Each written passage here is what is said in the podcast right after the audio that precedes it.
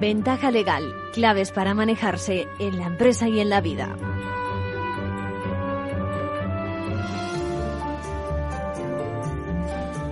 Bienvenidos a una nueva edición de Ventaja Legal con el propósito de divulgar, ya saben, lo que ocurre en el panorama jurídico tan controvertido, tan protagonista de primeras portadas Ojalá pensamos muchos que no fuera así. Bueno, hoy en vísperas de que se debata en el Congreso la ley de amnistía, por eso acudimos esta semana a una convocatoria que hizo el denominado Ateneo Judicial, un grupo sin ánimo de lucro de profesionales del derecho que se interesa por contribuir divulgando también la cultura jurídica y donde entrevistamos a un par de juristas, eh, a Manuel Ruiz de Lara y a Edmundo Val. Luego daremos cuenta de sus impresiones sobre estos temas eh, candentes, que si lofer, que si la independencia judicial, bueno, que si la amnistía. También hemos conocido que el Parlamento Europeo da el visto bueno a la ley de, inteligencia artificial, un tema recurrente en nuestro espacio, por lo que pudiera suponer de conculcar derechos eh, fundamentales. Y no nos olvidamos de aquellos préstamos que luego son declarados, eh, se declara que tiene, la justicia declara que tiene cláusulas abusivas. Esta vez lo hacemos recogiendo testimonio de primera mano de un diputado, de Félix Alonso Cantorne, que comparte eh, cómo reaccionó en su anterior puesto ante ciertas injusticias. Bueno, es un adelanto de la entrevista que ofreceremos en el próximo espacio.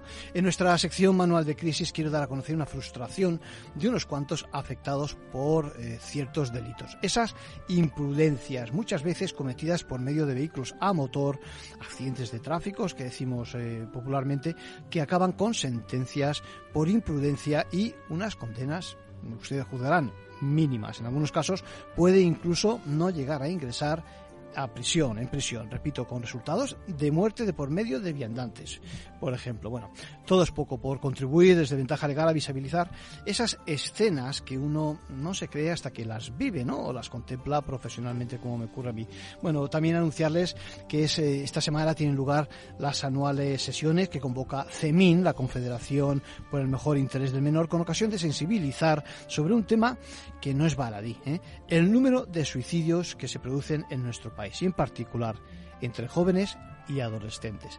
Bueno, en función del tiempo de que dispongamos, también comentaremos dos resoluciones de esta misma semana. Una que afecta a quienes estuvieron, eh, a los trabajadores que estuvieron en ERTE, ¿eh? porque, ojo, con el cómputo de aquel periodo mm, a los efectos de la prestación por desempleo. Y otra, otra de interés para las empresas en materia de protección de datos, eh, en el caso de que lo vulneren, habiendo, fíjense bien, externalizado, es una cosa bastante habitual, habiendo externalizado el servicio en un tercero. ¿eh? La jurisprudencia viene a exigir eh, pues eso, habilidades, eh, teniendo el control también de esas funciones. Bueno, en todo caso pueden escuchar estas intervenciones en la página web de Capital Radio, en la pestaña de Ventaja Legal. Y una recomendación vamos a hacer también con un libro que se llama Rosa Rosae, lectura rigurosa pero a la vez también simpática para estas fechas de regalos y de relax. Contaremos con la visión y con la visita también de, de su autor. Ahora sí que comenzamos con la actualidad de la mano de los compañeros de la abogacía.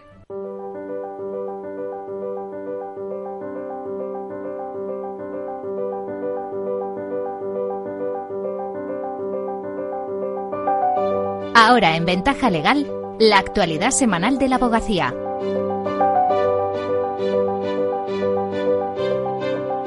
Saludos a todos. El año 2023, que consume sus últimos suspiros, comenzó con los buenos augurios que presagiaban el hecho de haber estrenado el primer periodo navideño inhábil para el conjunto del mundo judicial. Después de muchos años de reclamaciones, el Gobierno aprobó a las puertas de la Navidad del 2022, a través de un Real Decreto Ley, la inhabilitación del periodo comprendido entre el 24 de diciembre y el 6 de enero, que estará vigente también en los próximos años, lógicamente en 23 también.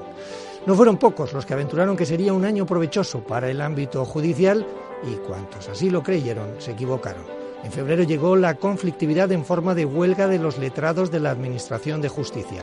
Los juzgados y tribunales estuvieron paralizados o enormemente ralentizados más de dos meses. Y cuando por fin el Ministerio y los LAGs llegaron a un acuerdo, los que se pusieron en pie de guerra fueron jueces y fiscales y, después, los funcionarios.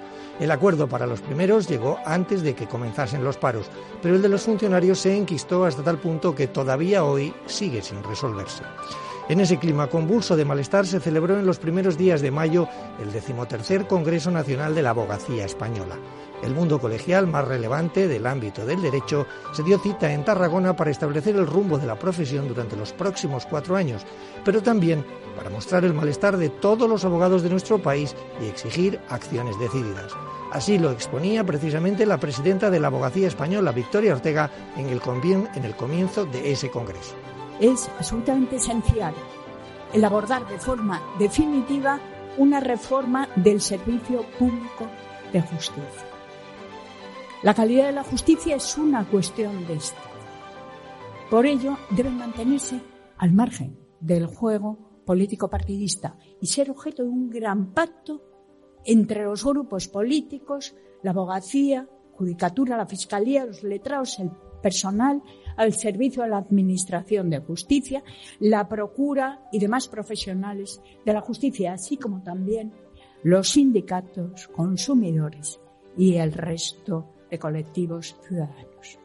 El malestar no era monopolio de los trabajadores públicos. En medio de ese clima se acentuó la permanente reclamación de reorientar el servicio de asistencia jurídica gratuita para asentar su calidad mejorando su funcionamiento y las contraprestaciones al turno de oficio. Tan es así que el Congreso concluyó con una concentración y una manifestación en defensa de la justicia gratuita y como garantía de su prestación de las condiciones en que lo llevan a la práctica los 42.000 letrados y letradas españoles que voluntariamente pertenecen a él. De la siguiente forma lo expresaba la propia Victoria Ortega en esos días congresuales. La abogacía española reclama nuevamente la modificación del marco normativo de la justicia gratuita y del turno de oficio, instando desde aquí a los poderes públicos para que sin dilación se promueva una ley regulatoria de la materia, elaborada a partir de la experiencia y del conocimiento de la abogacía. Para ello, y tras la deliberación, la votación en este Congreso, propondremos nuevamente a los poderes públicos los contenidos que consideramos debería recoger un nuevo texto normativo. Se habló y mucho de justicia gratuita en ese Congreso y también se pusieron las bases del trabajo colegial del próximo cuatrienio. Tras un arduo debate reflexivo y las posteriores votaciones, en Tarragona se decidió profundizar en la definición de las especialidades profesionales, prestar especial atención al control deontológico del ejercicio de la abogacía y, en estrecha colaboración con este último aspecto, vigilar muy de cerca la revolución tecnológica y sus implicaciones en la prestación de los servicios legales, poniendo especial atención en las plataformas de intermediación. Desarrollado bajo el lema por una cultura del acuerdo, el Congreso apostó con fuerza porque el Parlamento concluyese la legislación de una ley del derecho de defensa, una ley que ya estaba en trámite parlamentario y que el anticipo electoral dejó en los cajones del Congreso pendiente de una nueva legislatura. Sin duda, el anticipo electoral frustró muchos de los planes que el Gobierno tenía para el funcionamiento de la justicia, dejando en pausa las tres leyes de eficiencia que estaban destinadas a modificar el funcionamiento cotidiano de juzgados y tribunales y dejó huérfano de soluciones un servicio público maltrecho por las huelgas y por la saturación de los juzgados. La situación alcanzó tal grado de deterioro que el 28 de junio abogados y abogadas de toda España se manifestaron a las puertas de las principales sedes judiciales exigiendo una solución para un servicio público abandonado y víctima de décadas de soluciones eternamente postergadas. El entonces vicepresidente del Consejo General de la Abogacía y decano de Vizcaya, Carlos Puentenebro, explicaba de la siguiente forma la gravedad del problema. Necesitamos una apuesta decidida por la justicia española y la necesitamos ya. Que todos los partidos se pongan manos a la obra porque, como dice el lema de nuestra protesta, la justicia es una cuestión de Estado. Casi en paralelo a que la protesta alcanzase la, cada rincón del país, el gobierno llevaba un nuevo Real Decreto Ley, otra de las reclamaciones históricas de la profesión, cual es la suspensión de señalamientos en caso de enfermedad del profesional o de sus familiares directos, así como en el caso de los permisos de paternidad o maternidad. Punto y final a esperar la empatía del juez de turno para posponer una vista en casos que podemos considerar de fuerza mayor. El avance en materia de conciliación podía haber sido mayor, pero la satisfacción era palpable. Nos lo contó en su día eh, Marga Cerro, decana de Talavera y presidenta de la Comisión de Igualdad de la Abogacía Española. Para mí sí que es importante pensar que hemos avanzado y que se han recogido parte de las reivindicaciones que se hacían y que seguiremos, sin lugar a dudas, reivindicando todas aquellas cuestiones que creemos que se tienen que eh, incluir para que la conciliación por fin sea plena en el ejercicio de la abogacía y nos pondremos a trabajar en cuanto haya un gobierno el otoño ha estado cargado de reivindicaciones en materia de extranjería en un año de llegada masiva de emigrantes, en el de la gestión de los derechos de los presos, demandas eh, de enfatizar una cultura del respeto entre todos los profesionales que conforman el ecosistema de la justicia. Y demandas de que el legislador de este nuevo mandato que ha empezado cuatro meses después de las elecciones se afane en consolidar el cuerpo de garantías legales que corresponden a cualquier ciudadano en un Estado de Derecho. En los últimos días de este 2023 se aprobaba por parte del Gobierno un Real Decreto Ley recogiendo las leyes de eficiencia digital y de eficiencia procesal que abren un nuevo horizonte de tres años y medio en el que hay enormes e interesantes metas por conseguir. Todo lo que pase en los próximos 12 meses está aún por escribir, se lo contaremos en este espacio de actualidad semanal de la abogacía. Felices fiestas y feliz año 2024.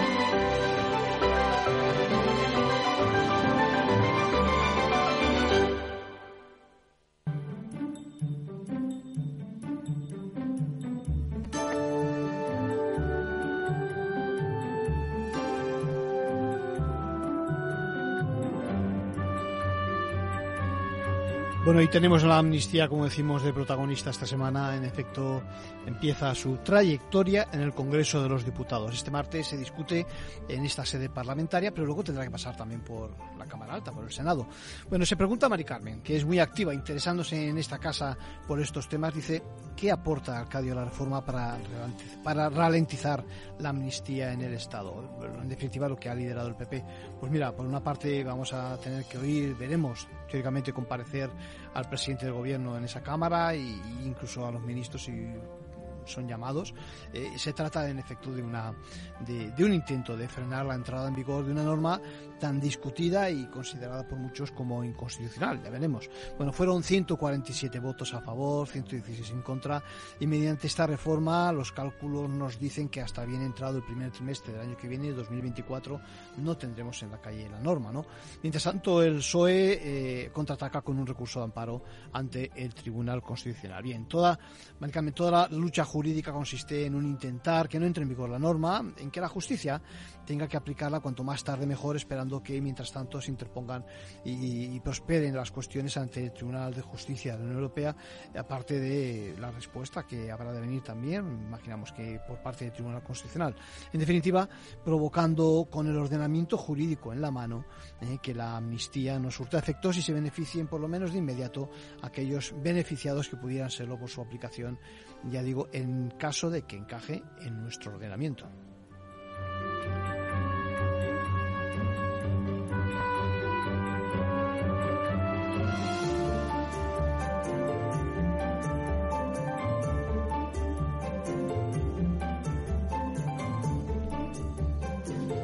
Bien, les decía que eh, Ventaja Legal asistió a un acto convocado por Ateneo Judicial, un grupo de profesionales muy interesante del mundo judicial y, allí recogimos varios testimonios. El primero que quiero que escuchen es precisamente el de Manuel Ruiz de Lara, el es magistrado, y le preguntábamos acerca de sus impresiones por ese nuevo concepto que asalta en nuestros titulares, el denominado lawfare el lawfare es una falacia, o sea, no existe lawfare en España. Al fin y al cabo, lo que pretende, esto es un término que se adopta de Kirchner, que emplea para decir que los jueces la perseguían en Argentina, que había una conspiración judicial y que los jueces resolvían no conforme a derechos, sino por motivos políticos. Ese era un término que hasta hace poco estaba asumido solo por los diputados de Podemos, pero parece que ahora que el gobierno también lo asume, el presidente del gobierno, el ministro de Transporte, incluso el ministro de Justicia y es acusar a los jueces de prevaricación. Tampoco señalan en concreto quién es el que ejercita ese laufer, pero sería tan fácil como si tienen conocimiento o creen que algún juez resuelve no por motivos conforme a derecho, sino por motivos políticos para perseguir a un partido o a un político que presente una querella por prevaricación contra ese juez al que acusan de laufer y que decidan los tribunales. Pero al margen de eso, a mí me parece muy peligroso que desde un otro poder del Estado, desde el Poder Ejecutivo, se ponga en tela de juicio la independencia del Poder Judicial, porque al fin y al cabo se trata, en definitiva, con esa idea de menoscabar el prestigio de la carrera judicial, menoscabarla a la judicatura, con el objetivo de tener jueces sumisos y que resuelvan no conforme a derechos, sino siguiendo las instrucciones del Gobierno. Bueno, son las impresiones de un magistrado de referencia y, también tenemos, recogimos el testimonio de Edmundo Val, eh, otro jurista, otro jurista en este caso también de referencia, eh, abogado del Estado. Lo escuchamos. Eh, bueno, respecto a Lawfare, que parece que ahora tiene el gobierno cierto, cierto miedo ¿no? en, hablar de este tema, pero que sin embargo se ha hablado durante las negociaciones para la investidura y que eh, desde luego la otra parte, la parte contratante, la segunda parte, no para de hablar del Lawfare, ¿no? Yo primero que, lo que quiero decir es que es eh, se está un poco tergiversando lo que es el lawfare, ¿no? Se habla de la politización de la justicia o la judicialización de la política. Yo creo que se explica de una forma mucho más sencilla si entendemos que lawfare significa que un gobierno fascista utiliza a unos jueces para aplicar el derecho no de una forma justa, sino para eliminar a los adversarios políticos. Es de esto de lo que el gobierno de España quiere acusar a nuestros propios jueces, porque esto es como lo entiende la otra parte, es como lo entiende el separatismo. Es decir, que unos jueces que con gran sacrificio personal, yo mismo como abogado del Estado llevando la instrucción del proceso, eh, lo que hicieron fue simplemente cumplir con su obligación, aplicar la ley, igual que hicieron los fiscales de la Sala Segunda del Tribunal Supremo, resulta que entonces eran los aplicadores de la ley y hoy van a ser prevaricadores porque esto es lo que significa básicamente el, la amnistía. Es decir, que lo que ellos hicieron que estaba mal y que era delito, ahora resulta que está bien y es legítimo. Luego el Tribunal Constitucional debió prevaricar, luego las fuerzas y cuerpos de seguridad eh, del Estado se debieron comportar como algo propio de un Estado dictatorial y fascista, y luego la Sala Segunda del Tribunal Supremo, que fue absolutamente exquisita en el respeto de los derechos fundamentales y de las garantías procesales, pues también debió eh, prevaricar. Eh, claro, ahora nos encontramos con que se van a hacer depender los resultados de las sentencias del Poder Judicial de lo que digan las comisiones de investigación del Congreso de los Diputados que están formadas por partidos políticos. Van a tener que ir el señor Marchena, el señor Llarena o yo mismo o el señor Manolo García Castellón a ser juzgados por una comisión parlamentaria. Esto me recuerda un poco a la Revolución Francesa, ¿no? Los tribunales populares, las mujeres haciendo punto y, las condenas en la guillotina eh, directamente. Me parece absolutamente increíble desde luego, que esto pueda ser admitido, tolerado por la Unión Europea. ¿Por qué? Pues porque la separación de poderes y la independencia del Poder Judicial son dos principios consustanciales a los tratados de la Unión. Y ahí tenemos los casos de Polonia y de Hungría, que son muchísimo más leves que lo que se está planteando con respecto a la admisión del lawfare que se trata simplemente de que el Poder Ejecutivo designa de una forma muy directa a eh, las comisiones disciplinarias del Consejo General del Poder Judicial que tienen estos países y ya ha habido condenas. Yo, desde luego, tengo mi confianza puesta en que la Unión Europea no pase por aquí y, desde luego, que el Poder Judicial jamás, jamás de los jamases comparezca en una comisión de investigación parlamentaria.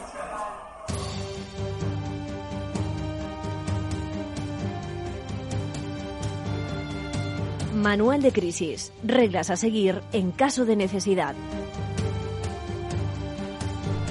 Bueno, no es fácil a veces asimilar muchas veces la labor de la justicia, ¿no? Lo que muchos no entienden es que eh, intentar buscar un responsable de lo que se califica en la calle como injusticias es, es muy complejo, ¿no? Y la mayoría de las veces, mm, eh, por no decir prácticamente todas, el juez es únicamente aquel que aplica la ley. Dicho de otra manera, que a pesar de cierto margen es la norma la que dispone, por ejemplo, el castigo que merece la comisión de un delito.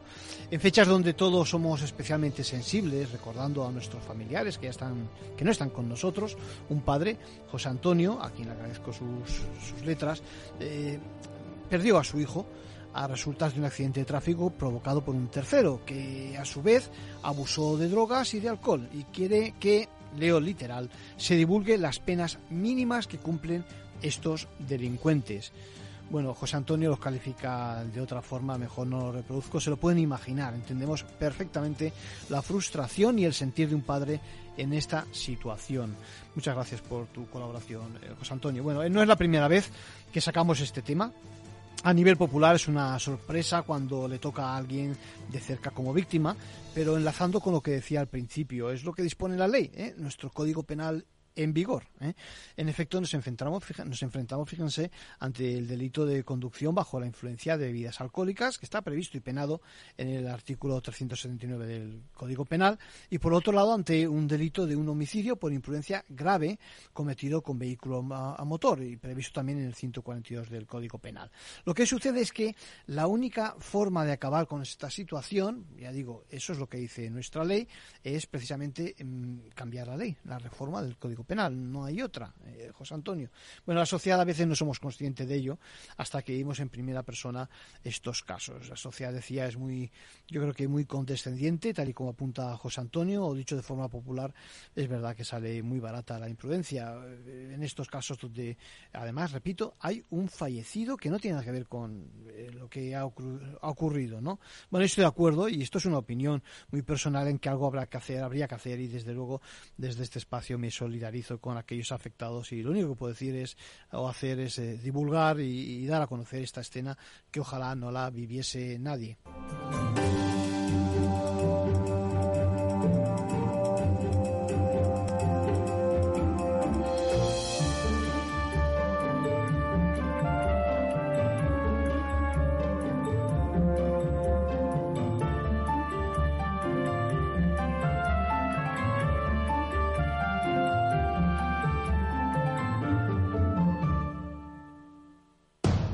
Capital Radio, 10 años contigo.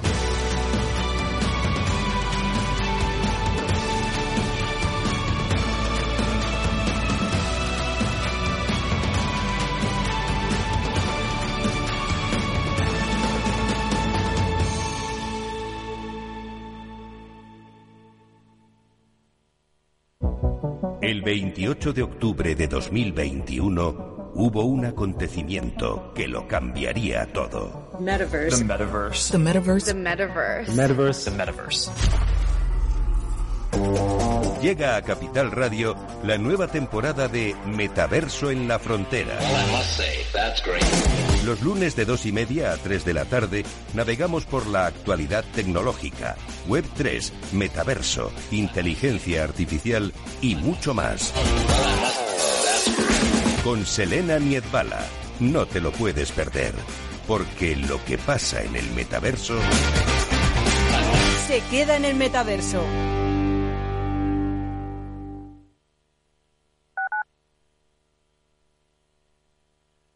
Capital Radio 103.2 Disfruta de la mejor cocina gallega en Montes de Galicia. Todo un clásico moderno en el barrio de Salamanca. Disfruta de la variada dieta atlántica, de las mejores carnes y pescados tratados con respeto y transparencia y regados con una de las mejores bodegas de la zona. En grupo, en familia o en pareja, Montes de Galicia te ofrece el espacio perfecto en cada ocasión.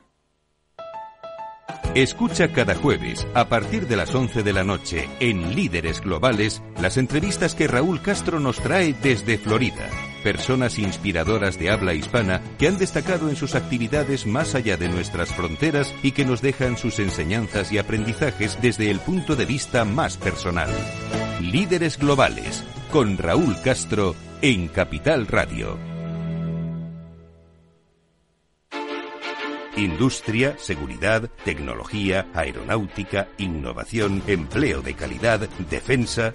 Hablemos de Defensa y Seguridad, el primer programa de radio que da voz a la industria nacional de defensa. Los miércoles a partir de las tres y media de la tarde, hablemos de Defensa y Seguridad con Laura Blanco, de la mano de IDS. Si quieres entender mejor todo lo que rodea nuestro sector alimentario, tienes una cita en La Trilla. Un gran equipo de especialistas te acercará a la actualidad económica y política desde el campo hasta la mesa. Conocerás sus principales innovaciones sin olvidar las producciones más tradicionales.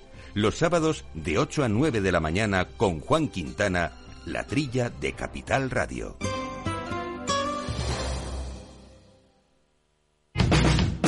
Capital Radio. Siente la economía.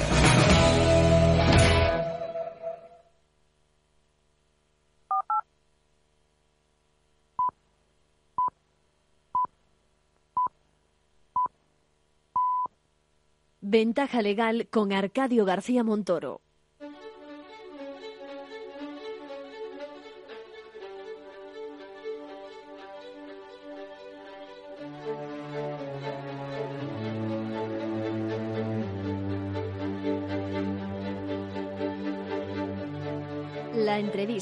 Escuchar, es compartir conocimiento.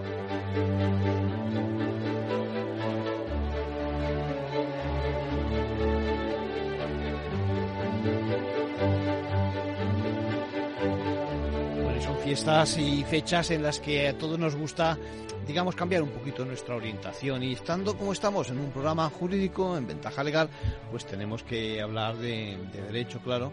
Y qué más derecho, qué mejor derecho que el derecho romano.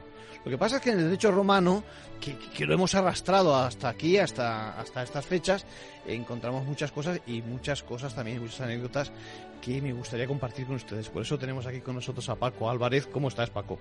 ¿Qué tal? Pues encantado de estar con vosotros. Paco Álvarez es un escritor, tiene mucha gracia y mucho fundamento y mucho contenido cuando habla de, de, cosas de Roma. Y yo digo, pues vente para acá, digo, porque me gustaría que nos cuentes cosas de las que explicas en tus libros. Sí, parece? pero me he, quedado, me he quedado así porque digo, uy, a un programa jurídico, pero sí. si yo de derecho soy muy poquito. ¿Creías que te iba a preguntar qué era el habeas corpus o, Madre mía. Eh, o esas cláusulas rebus y que están antiguos? Siempre digo lo mismo, que de repente se ponen de moda. Sí, ¿eh? sí, y sí, como el lofer y este tipo de cosas. Creo que el lofer no es romano, pero seguro que lofer, encontramos algo. Eso, seguro que encontraríamos una palabra correcta con, y con menos alguna, bárbara. Con alguna declinación. ¿eh? De Loufaris, loufarientis. Sí, alguna cosa de estas. Cuéntame, tú conoces unos cuantos casos ¿eh? de ah, la bueno, historia a, del. Algunos. ¿eh? Y, y me Hombre, yo siempre digo, claro, ¿no? la, eso, bien, estupendo. Yo lo, lo, lo que siempre digo es que cuando.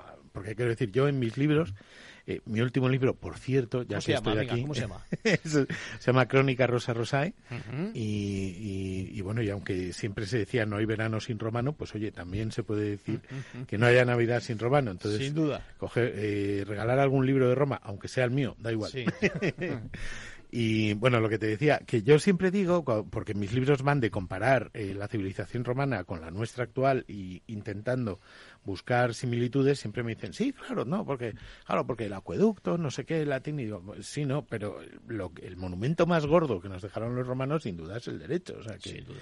que, que a pesar de, de, de, la que está cayendo, pues... pues es una eh, arquitectura muy bien hecha y que, es. y que salvo algunos retoques por ahí que ha dado algún francés que sí, este está de moda ahora, un tal Napoleón y demás. Uno que, la uno verdad que es hacen que, pelis de él. Sí, creo que no tiene nada que ver con lo que, no, pero bueno, lo que era, pero bueno, pero sale uno bajito. Según y da el pego, ¿no? Pero sí que es verdad que en efecto que, que, que traemos muchas cosas, porque al fin y al cabo traemos cosas de la sociedad y el ser humano. Claro. Yo creo que sí, sí, pero es, es, pero es muy curioso eso que dices. No, han sobrevivido los monumentos. No, ningún monumento más duro, más fuerte que, que, que, que el derecho, que las leyes y, y, que y que tantas y tantas cosas. O también eso, cuando dicen, no, el latín es una lengua muerta. Bueno, el latín es una lengua muerta, pero se habla en todo el mundo, se habla en claro. todas las, al menos en, en todos los, los tribunales, eh, digamos, occidentales, en todos los sitios donde... Hacemos referencias a figuras de entonces. Todo el rato, todo el rato. Entonces, bueno, pues nada, pero que, como evidentemente no os voy a contar cosas que que ya sabéis, eh, ¿hay algún abogado en la sala? Pues, sí, yo creo que sí, yo creo que hay más de uno escuchándote y incluso en la sala. ¿eh? Sí, ¿no? Entonces esto, pues nada, yo digo, bueno, pues dentro de, de en, en, este libro, por ejemplo, de, de Crónica Rosa Rosae, pues va sí. un poco pues de, de de, de, cosas, de curiosidades, de, de, incluso de cotilleos o de anécdotas que hayan llegado hasta ahora, hasta nosotros, a través de dos mil años. Y entonces, pues eh, hay casos que, obviamente, muchos de los que nos estén escuchando a lo mejor recuerdan, eh, anecdóticos. Hay casos, pues cuando Quintiliano, por ejemplo, y después y antes Cicerón hablan de, de, de la utilización del humor en, en, la oratoria e incluso en los juicios, ¿Sí? pues eh, Quintiliano cita a, algunos casos concretos que, que a mí me parecen maravillosos y que me parecen, pues, eh, yo qué sé, o sea, que siguen todavía estando vigentes y que te lo imaginas en cualquier eh, tribunal de, de, de, cualquier sitio occidental. Uh -huh. eh, todavía hoy, ¿no? Es, eh, uno es el caso famoso de, de de este que, que había un fiscal que se llamaba Cátulo, ¿no? que como el poeta, que Cátulo quiere decir algo así como perrito o perrete, mejor dicho, perrete. Y, y, entonces pues estaban ahí y tal, estaba eh, en pleno discurso eh, acusando, eh, acusando pues de, de, ladrón realmente a la, a la, persona, era un juicio por, por casi por estafa diría yo más que por robo, pero bueno. Sí. Y el caso es que eh, pues el abogado defensor le interrumpió y no y le dijo eh, estaba hablando dando el discurso y entonces uh, hizo ver como que dice voy a voy a ser súper ingenioso y le voy a decir por qué ladras perrete o sea como diciendo vaya discurso hizo un juego ahí de cuidado sí, Eso, sí, sí, sí, sí, y el otro más rápido que la sombra de Lucky Luke eh, contestó inmediatamente dice porque estoy viendo a un ladrón Muy y bueno. señaló al acusado Muy bueno, muy bueno. Con lo cual, el abogado de Fonser, yo creo que no me contrataron mucho más. se quedó, se agotó en, en el Ahí, acto, ¿no? Chimpún, claro. Sí. Y evidentemente, pues el, el, el señor fue condenado. Y, y, bueno, quiero decir, es. Eh, Pero fíjate, ha llegado hasta ahora. Es decir, llega la cita, como que el que dice, llega hasta ahora, ¿no? llega hasta ahora, sí, y sí, en sí. estos momentos, seguramente, de los tribunales, que también hay muchos libros sobre anécdotas en tribunales, Bueno, eh, con notarios, muchísimo. etcétera, etcétera, Ujú. pues seguro que se dan las mismas. Parecidas, ¿eh? exacto. Sí, sí, sí, pero es muy curioso eso. Quintiliano, fíjate, este señor de Calahorra, Sí. ¿no? Eh, yo qué sé, seguramente eso, junto con, con Cicerón, el, entre los dos, tres Sí. mejores oradores de la historia de Roma. O sea, Sí. y, y eso, y que digan, no, no, es que hay que utilizar el humor, pero de esa manera, de, como decía Cicerón, de una Elegante, manera sí, urbanitas. claro, ¿no? O sea, de, de Cultivada, buscar cultivada. eso, no la payasada, no no sé qué. La parte suez, con la, que nos, con la que nos quedamos en estos momentos, me parece. ¿eh? Sí, sí. No, y, además- luego dime, no no eso no y luego que hay que tener mucho cuidado o sea con, con los chistes que hagas vamos porque está el caso de este uno que se llamaba Filipo que dijo va ahora voy a hacerme el gracioso porque tenía que interrogar a a un testigo que era que era bajito y, y entonces pues eh, eh, bajito y breve se, Sí. eh, se dice igual en, en latín bueno es uno de los Sí. de los sinónimos y entonces pues eh, le dijo voy, eh, voy a interrogar a esta a este testigo y el, y el magistrado le dijo dice bueno sí pero no no no tarde mucho y entonces el otro le contestó no se preocupe va a ser pequeño como diciendo Haciendo el "Ja, juego, ja, ja". ¿eh? Un poco de sorna, ¿no? Y un poco también de... Ese sí. dijo, Buah, con esto me los voy a meter a todos en Sí. el bolsillo. ¿Y, ¿Y qué pasó? Que en ese instante, pues eh, el juez dijo, voy a aprovechar para colocarme la toga. Se puso de pie y era más bajito. Todavía más bajito. o sea, aquello que podía ser, haber sido incluso hiriente llegado el momento, Ajá. cayó justo en manos del juzgador. Exacto, entonces Dios todo el mundo se rió, pero obviamente no se rió a favor Sí. de Filipo, sino Sí. a favor de la metida de pata que había que le podía caer acto seguido, ¿no? Claro, y entonces pues así pasó. Entonces eso, pues eh, ahí hay que tener, no sé, a mí me parece Mucho tiento. mucho tiempo y me parece que, que los, los abogados desde Roma hasta aquí eh, eh, sois como realmente los maestros de la palabra, porque es que te la estás jugando todo en una frase y en directo, Pues siempre. debi- debiera ser así, fíjate. Yo creo Mm. que eh, se ha perdido un poquito, ¿no? De esa, Mm. De ese señorío, digamos, en el hablar, en el tratar con su señoría, con la parte contraria también, ¿no? Porque Sí. cortés no quita lo valiente, No, ¿no? no, claro. se trata de, Sí, sí, sí. de- los, nuestros clientes pueden estar lo enemistados que quieran, pero evidentemente. Pero tú eres compañero del otro, claro. claro que sí. Se trata de no, no pasar ahora, eh, sobrepasar eso que se llama ahora las líneas rojas, ¿no? Es decir, lo, que, lo que está fuera de- del Totalmente. decoro y, y que además que su señoría perfectamente puede hacer uso de sus facultades para llamar al es. Y, y no digamos ya si te llama especialmente bajito, como tú acabas de decir. sí. ¿Eh? sí, sí, sí, sí. De esas había otra que esta es, es una anécdota de Augusto que fue a ver un juicio, porque claro, los juicios, quiero decir, no solo cuando eres estudiante, sino en los juicios hay juicios que son espectáculos, lo Sí, hemos visto en la sí, tele, sí, ¿no? Hay- Estamos hartos, solo vemos eso a veces. Tenemos la sensación de que solo es una crónica de sucesos, esto es una crítica Sí, ¿no? velada, una crítica, una crítica siempre, una crónica de sucesos, perdón, y, y que todos son, eso, interpretaciones jurídicas que dejan mucho que no, no, es que ¿eh? todo el mundo, ya todo, el mundo, opina. Los de- todólogos que se dicen ahora. Eso, ¿eh? los todólogos sabemos de todo, de- de y, todo. sobre de todo derecho, de de derecho y leyes, bueno, bueno, a un nivel exageradísimo. Ya lo sé, allá está, me consta. Sí, sí, allá está, eh, ¿cómo se llama? Gente en el gobierno, iba a decir. que, Que se las sabe todas. que se las sabe todas, todísimas, pero sí. bueno. Y el caso es que estaba, esto era, bueno, pues eso, la gente iba a, a veces a ver los juicios, Sí. según eh, el abogado y tal. Y había un abogado muy famoso, no me acuerdo el nombre, que era eh, que, que era jorobado. El hombre tenía una, una cierta chepa. Sí. Y fue el mismísimo Augusto, ya siendo emperador, a ver un juicio de él. Y entonces, pues, joder, imagínate, o sea, que venga... Tener en presencia allí eh, eh, en acto al, emperador, eh, sí, sí, pues además en su momento, pues puede ser... La bomba, sí, entonces un poco para señalarlo y para que todo el mundo tal vez se diera cuenta de que estaba... Acabo de dar un golpe en la mesa, pero era, era de coña. Esto, dijo Augusto, no, dijo el, el abogado, dijo algo así como bueno, dijo su discurso y dijo, corrígeme, Augusto, si, si me he equivocado, ¿no? Como para que todo el mundo supiera que estaba Augusto por un lado y por otro lado para... que estaba apoyándole a él también, el fondo estaba... Eso, ¿eh? claro, es como... Estaba, digamos... Eh, sí, sí, sí. Y Augusto, y Augusto contestó y dice, dice, hombre, dice, mm, puedo aconsejarte, pero corregirte, querido amigo jorobado, me va a ser difícil. Entonces, bueno, pues todo quedó ahí una anécdota simpática y tal en la que en la que Augusto, eh, pues eso estuvo estuvo como un abogado más. Como un abogado más. Sí, hombre, lo que está claro es que el foro romano, en cuanto a oratoria, en cuanto a. Eh, son, son maestros y, desde luego, todavía bebemos de esas fuentes, ¿no? sí, sí, sí. Dices Quintiliano, etcétera, son todos nombres que a quienes estamos en el mundo jurídico nos será mucho, como los latinajos, ¿no? Ahora, hace un momentito fuera del micrófono decíamos, estábamos comentando que en el derecho anglosajón, ¿eh?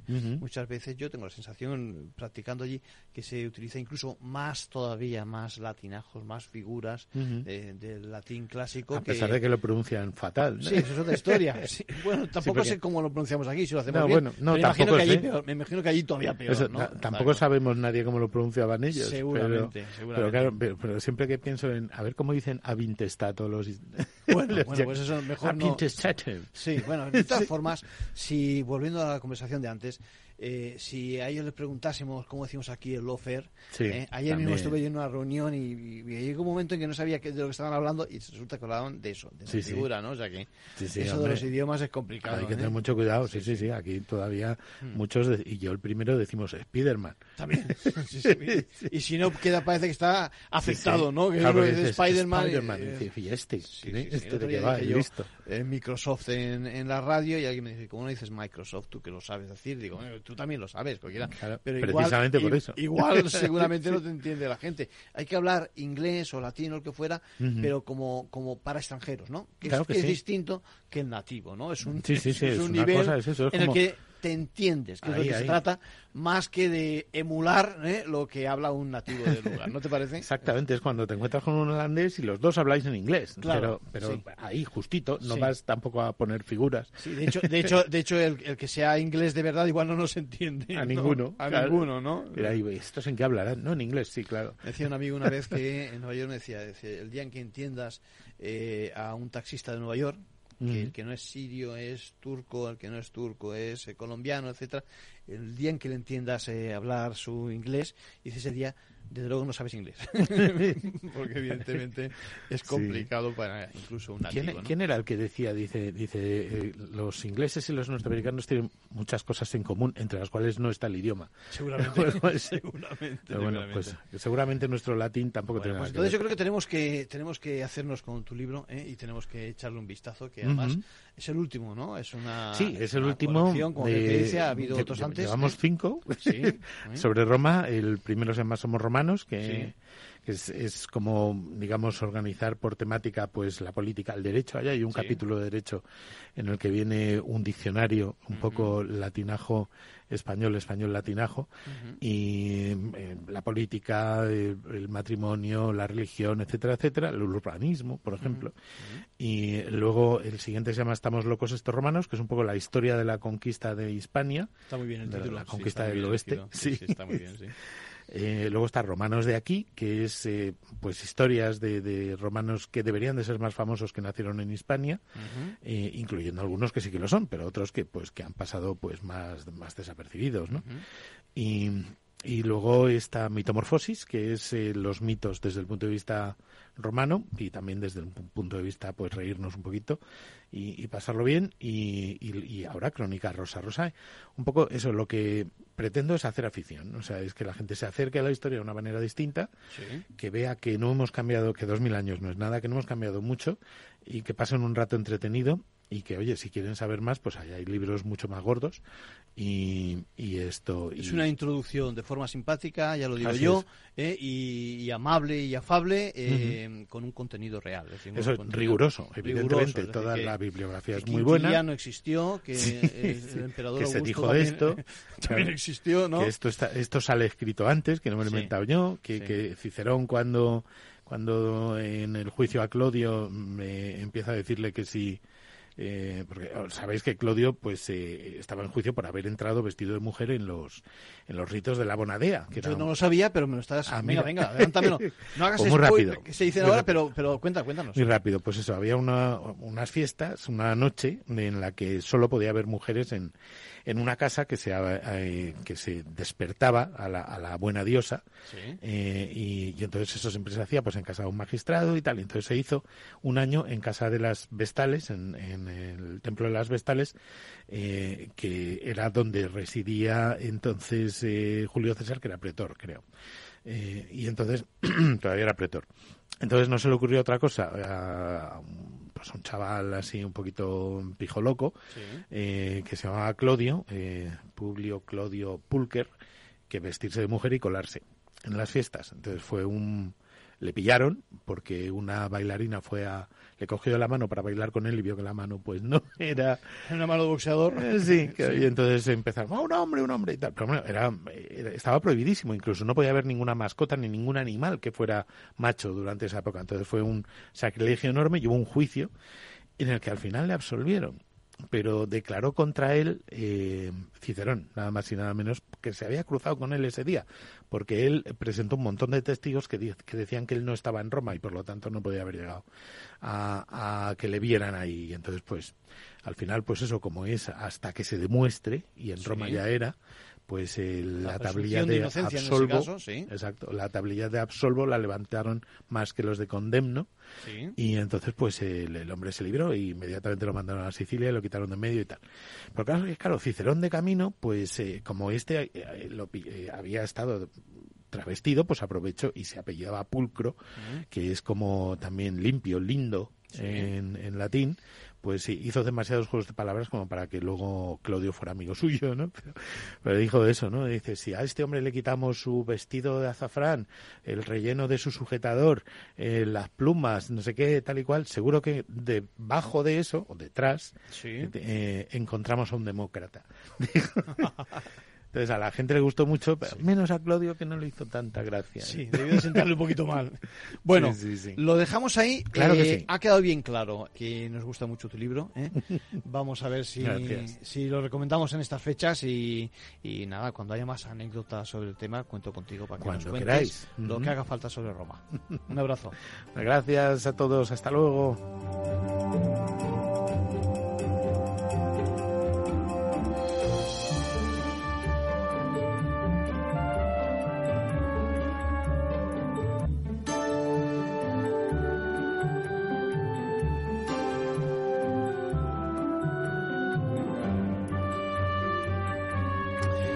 Les adelantaba que nos ha visitado por los estudios, ha venido eh, Félix Alonso Cantorné, que es un diputado de Sumar que eh, en su momento intervino en, el impulso, diría yo, de alguna de las causas para lograr que algunas eh, cláusulas de aquellas que se denominan abusivas prosperasen.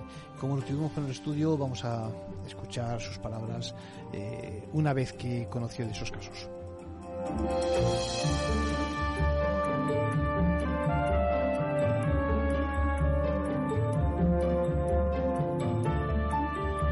Casi al primer día. Eh, lo primero que hago yo siempre en los sitios es aquellos colectivos que tienen más dificultades intentar entrevistarme con ellos. Escucharlos, ¿eh? Escucharlos. Entonces me vienen los de, me parece que se llaman Stop Desahucios de, de, Palma y me, me, explican y me dicen una situación que yo sí que había oído y había leído lógicamente por, por la prensa me explican de, me hablan del IRPH ¿eh? el índice del IRPH que eh, ellos consideran que es una estafa yo también pero quiero decir ellos estaban convencidos que era una estafa y me decían, es que no has hecho nada. Digo, que eh, hace dos días que he llegado aquí. No aún, no he tenido tiempo, de darme un poquito de margen, lo hago.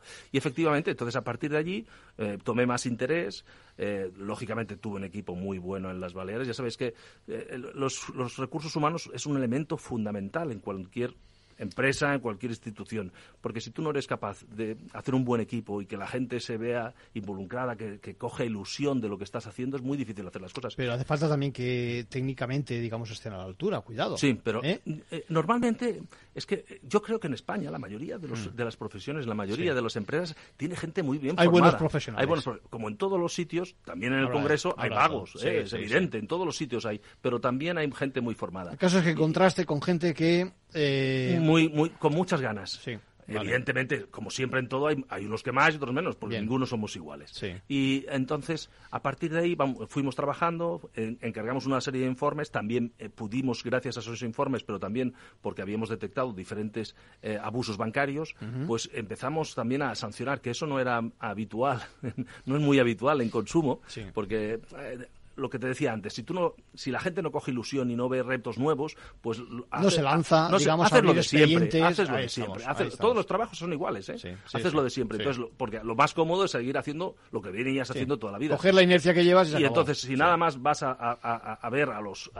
digamos que yo, yo lo decía, pasamos de pasamos de las de, de las bazares a la banca. O sea, Sí. en vez de inspeccionar a las bazares, inspeccionamos a la banca, a las eléctricas, porque se daba una, una paradoja. Claro, nos yo me encontraba unas cifras que decían, la gente reclama de servicios básicos. Sí. Y nosotros, a los que inspeccionamos son a otros. Algo raro está pasando. Y entonces lo que fui es cambiar la dinámica. Y eso, pues lógicamente tuve una colaboración muy importante por parte, muy pocos, ¿eh? éramos 52, pero imagínate, 52 personas para todas las islas. eh, no es fácil, ¿eh? Y, pero, pero yo creo que, que hicimos, y entonces, bueno, sí, sí. Sí, lo, lo que está claro es que a partir de ese momento la administración, en Mm. este caso autonómica, Sí. pone el foco en un tipo de préstamos que Sí. reunía unas condiciones de, digamos, de justicia y eh, vosotros lo que hacéis es abrir expedientes con el fin de sancionar o de, Sí. ¿eh? de ver exactamente si se producía algún tipo de ilícito. Entonces, empezamos con el IRPH, pero nos dimos cuenta, o, eh, gracias a los informes, nos dimos cuenta que no únicamente era un problema del IRPH. Desgraciadamente, la, la historia de la banca en este país eh, ha pasado de ser tu asesor financiero, que es lo que sentíamos todos en los, a finales de siglo, Sin del duda, siglo pasado, sin duda. ¿eh? y que éramos amigos y íbamos a tomar el café con la directora o la directora del banco, hemos pasado a, a- a una, a una situación, yo creo que, que in- injusta, porque, porque desgraciadamente lo han hecho y nos ha pasado. Se lo han ganado a se lo han ganado a está claro, lo han sí. ganado a pulso. No sé si los trabajadores o no de los trabajadores, pero Ya. aquí. No, ni posiblemente- tam- ni tampoco todo el mundo, No, está ni claro. todo el mundo. O sea, pero quiero Sí. decir, sí, esa dinámica Mm. hizo que en estos momentos, pues la gente ya no se fíe y no se fíe. Y, y- y tenían razón. Pero se han cometido nos- abusos, se han cometido está claro, abusos. sí. Nosotros detectamos un abuso que sí que se había visto, de hecho se había llegado a hablar, pero Mm. no se habían encontrado eh, cuál era el problema. Entonces nosotros vimos que todas las hipotecas, de hecho, se, se dieron cuenta porque el Banco de España lo sabía y la, la Asociación de la Banca Española también lo sabía. Hasta en sus informes aparecía que eso era así. Pero la opinión pública no lo sabía y los ciudadanos no lo sabían. Y entonces nos encontramos de que la toda, bueno, pues no iba a decir todas, no puedo decir nunca todas porque no lo sé exactamente, pero la gran mayoría, por no decir casi todas, las hipotecas firmadas antes del 2011 no tenían una fórmula de cuotas. Sí que tenían la fórmula de interés, pero no tenían la fórmula de cuotas. Y las que lo tenían, lo tenían mal. Y eh, aparte de eso, gracias a la información que hemos sacado, también le hice preguntas al Banco de España, me presenté en una, en una asamblea de- del Banco de España, que supongo nunca habría ido ningún director general del consumo, hice una serie de preguntas y muy amablemente, algunas me las contestaron, no todas evidentemente, pero esas preguntas y esas respuestas que tuvimos nos, sir- nos sirvieron para luego dar más cuerpo al informe, porque lo único que estábamos haciendo es diciendo exactamente lo que había dicho la patronal de la banca y lo que había dicho el Banco de España, Sí. que esas hipotecas se tenían que renegociar.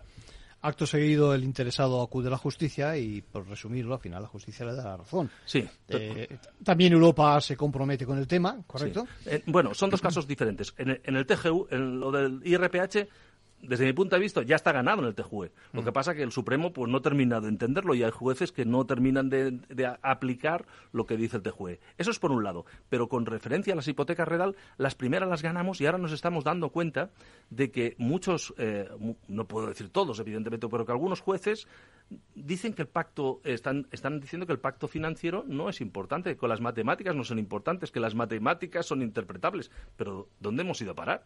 Si alguna cosa, que nosotros venimos de las letras, yo al menos vengo de letras, creo que tú también, eh, sabemos que eso sí que puede ser interpretable, hasta la justicia puede ser interpretable, pero lo que no es interpretable es que uno más uno, ya sé que alguno me dirá, no es exactamente así, pero uno más uno son dos. Y entonces nos encontramos con esa dificultad, se están ganando, pero también es verdad que por eso fuimos invitados estrella en el 18 Congreso de la Abogacía de España, porque los abogados están muy interesados, porque ahí ven un filón. es que estamos hablando, según nos decía Guillem Bou, que es el que redactó, el matemático que redactó el informe financiero, nos hablaba que a lo mejor eran 10 millones de hipotecas. O sea, estamos hablando de 10 millones de familias que tienen una hipoteca que no está bien hecha. ¿Qué quiere decir eso? Quiere decir, no quiere decir que han de dejar pagar, no, en absoluto. Quiere decir tal como dice el Banco de España, no que lo digo yo, tal como dice el Banco de España, que sea, si la persona no puede pagarla, lo mejor que puede hacer es que cada uno pueda pagarlo. Y pasa, no pasa nada. Cumple con su obligación y, ya está. se ha acabado la historia. Pero en el caso supuesto que no pueda pagarla, tiene derecho a consensuar con el banco la posibilidad de una nueva eh, hipoteca. Que podría llegar el caso, se podría dar el caso que sea simplemente pagar los intereses, porque eso sí que está obligado, más un euro y el último día de, su cuota hipotecaria pagar el resto o vender la casa o lo que le diera la gana. ¿Qué significa eso? Que no habría... Un respiro, un respiro, un respiro punto de vista... por, los que están peor, se les evita el desahucio posiblemente. Que no es ninguna tontería. que no es ninguna tontería, porque todos podemos tener un mal... bueno, ya te decía que yo también vengo de capas populares y de un día para otro te quedas sin trabajo y no puedes pagar la hipoteca. Sin duda. Y eso puede pasar. Y, no únicamente pasa a la gente más pobre. Nada. Pasa a, todo a todo el mundo, a las capas medias. Y entonces todo el mundo puede pasar un momento malo y entonces eso te permite que esa gente pueda en un momento determinado renegociar hasta que esté en una situación mejor. O sea, bueno, todos tenemos amigos, conocidos, amigas y conocidas que en un momento determinado su empresa ha cerrado, o le han despedido, o lo que sea, y de, son, de pronto a lo mejor estaba cobrando 2.000 euros, o 3.000, o 1.400, lo que fuera, y de, su, y de pronto... Se queda con cero. Se queda con 1.000 euros o con 800 euros. Sí, sí, sí, ¿Y cómo paga? ¿Cómo come? Si está pagando una hipoteca de 1.000 euros.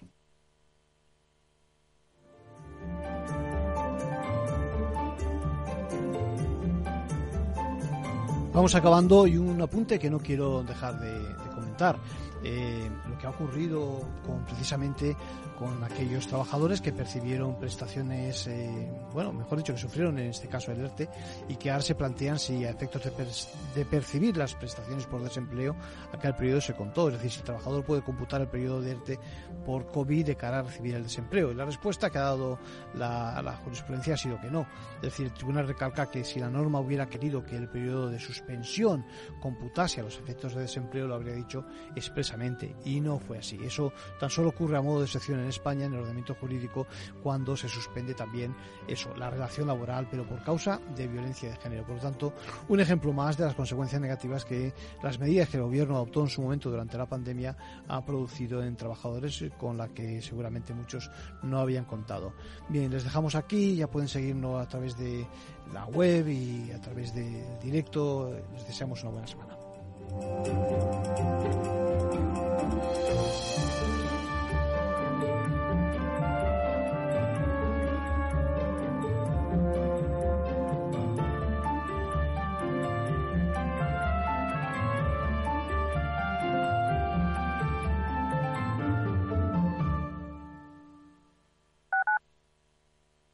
Madrid, 103.2 FM, Capital Radio. Si quieres adelantarte a los cambios económicos, digitales y empresariales, escucha After Work. El programa de Capital Radio para profesionales, pymes y emprendedores que te ayudará a entender el momento presente y a tomar decisiones para el futuro inmediato. De lunes a jueves, de 7 a 8 de la tarde, con Eduardo Castillo.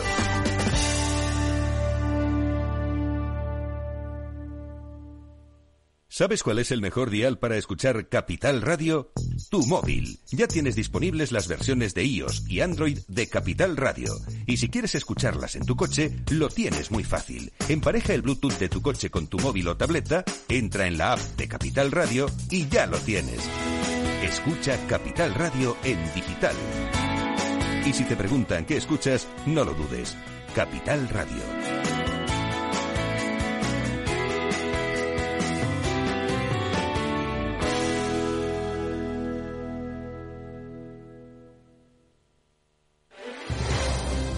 Si quieres entender mejor todo lo que rodea a nuestro sector alimentario, tienes una cita en La Trilla. Un gran equipo de especialistas te acercará a la actualidad económica y política desde el campo hasta la mesa. Conocerás sus principales innovaciones sin olvidar las producciones más tradicionales. Los sábados de 8 a 9 de la mañana con Juan Quintana, La Trilla de Capital Radio.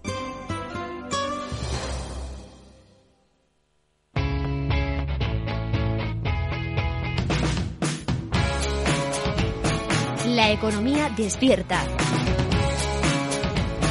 Capital Radio.